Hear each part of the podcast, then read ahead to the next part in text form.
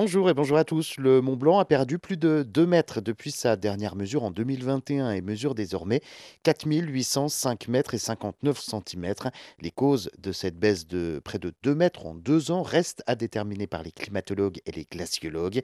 Le toit de l'Europe est mesuré tous les deux ans. Lors de la dernière mesure en 2021, le Mont Blanc avait gagné 1 mètre 80 par rapport à 2019, marquant ainsi la première année depuis 2007 où le niveau du sommet n'est pas en baisse.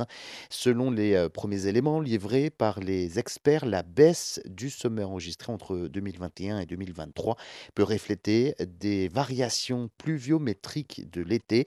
Une telle variation a déjà été observée dans le passé. Il faut euh, désormais que les climatologues, les glaciologues, les autres scientifiques explorent et exploitent les données recueillies pour expliquer ce phénomène et évaluer euh, ce qui relève de l'impact du changement climatique.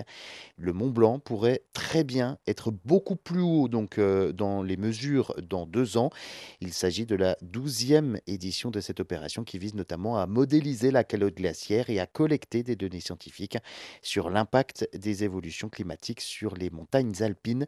Une initiative lancée donc en 2001.